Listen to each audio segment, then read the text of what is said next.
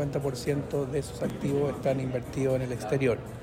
Y un gran porcentaje de esos activos está en instrumentos de deuda, más que de acciones. Eh, lo, que hemos visto, lo que hemos visto es que en el último tiempo eh, ha habido un mayor interés de los fondos en, acciones y por tanto eh, y, eso también se ve reflejado en el comportamiento que han tenido las acciones en el, último año, que ha sido muy positivo en términos de precios. Yo creo que esto hay que pensarlo en una perspectiva de largo plazo. ¿ah? Y en una perspectiva de largo plazo, en la medida que se incrementen los fondos administrados, naturalmente vamos a tener mejores pensiones y qué es lo que debería buscar el sistema. Bien, ahora metiéndome con el tema, por supuesto, de integración, eh, ¿cuál cree que han sido como las mayores dificultades que ha tenido el proceso? Que incluso alguna dificultad que haya hecho que en últimas pues haya demorado el, mismo proceso. A ver, yo a, ver, a mí me gustaría más que hablar de dificultades, hablar de desafíos. ¿ah?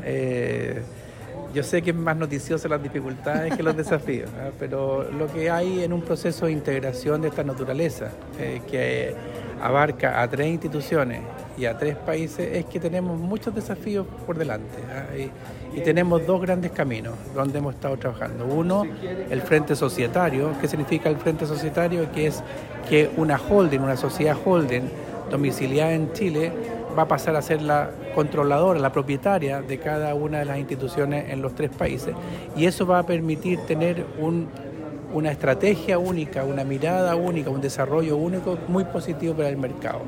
Y lo segundo es la integración del mercado propiamente tal, el ir construyendo una infraestructura de mercado que atienda a los tres países lo que facilita el acceso a los inversionistas, lo que permite a los emisores hacer una oferta pública simultáneamente en los tres países, a los intermediarios operar con un único acceso en los tres mercados, a los inversionistas extranjeros acceder a un mercado mucho más atractivo. Y ese es el desafío que estamos diseñando y que vamos a empezar a construir el año 2023 para tener un primer entregable el 2024.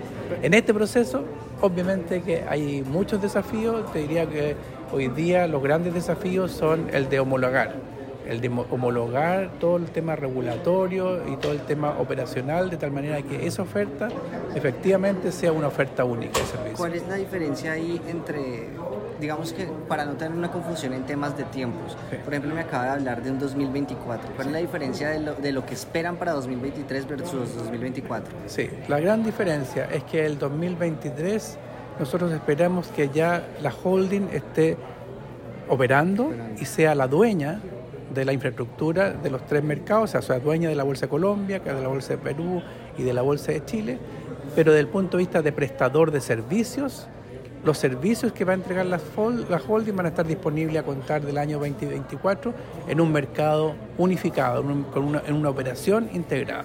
Esa es la diferencia.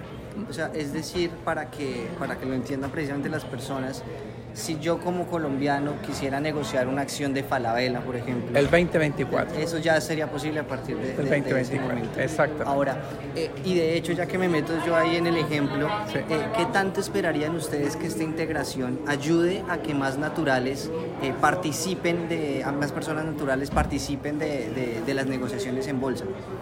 En, general, en, los distintos mercados, las personas naturales, eh, y cuando hablamos de personas naturales, hablamos de personas naturales y jurídicas, que no son inversionistas institucionales, sino que son inversionistas eh, naturales, tienen una activa participación en el mercado. En el caso chileno, son aproximadamente un 40% del volumen transado, es explicado por los inversionistas naturales, no, no institucionales, no extranjeros.